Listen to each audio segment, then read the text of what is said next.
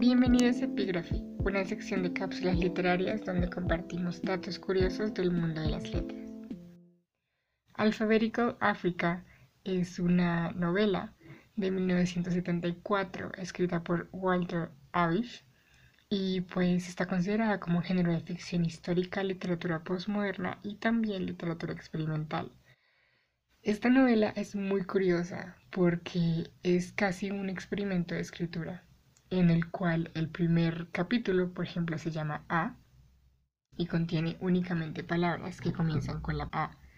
El segundo capítulo se llama B y, y contiene únicamente palabras que comienzan con la B y así sucesivamente. Entonces van pasando todos los capítulos con las 27 letras del abecedario hasta que llega a la Z y luego va en reversa. Entonces desde la Z se empieza a devolver y hace lo mismo. Un capítulo diferente, pero solamente con la letra, pues que sea el capítulo. Entonces se va devolviendo y llega de nuevo hasta el capítulo A.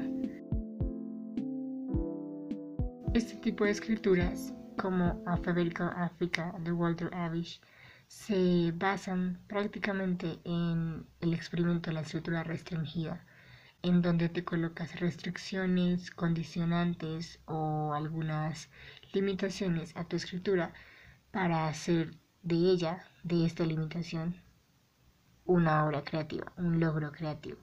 Y con esto fue que Walter Avish escribió Alphabetical Africa en 1974. Ciertamente un ejercicio muy interesante. ¿Se animan?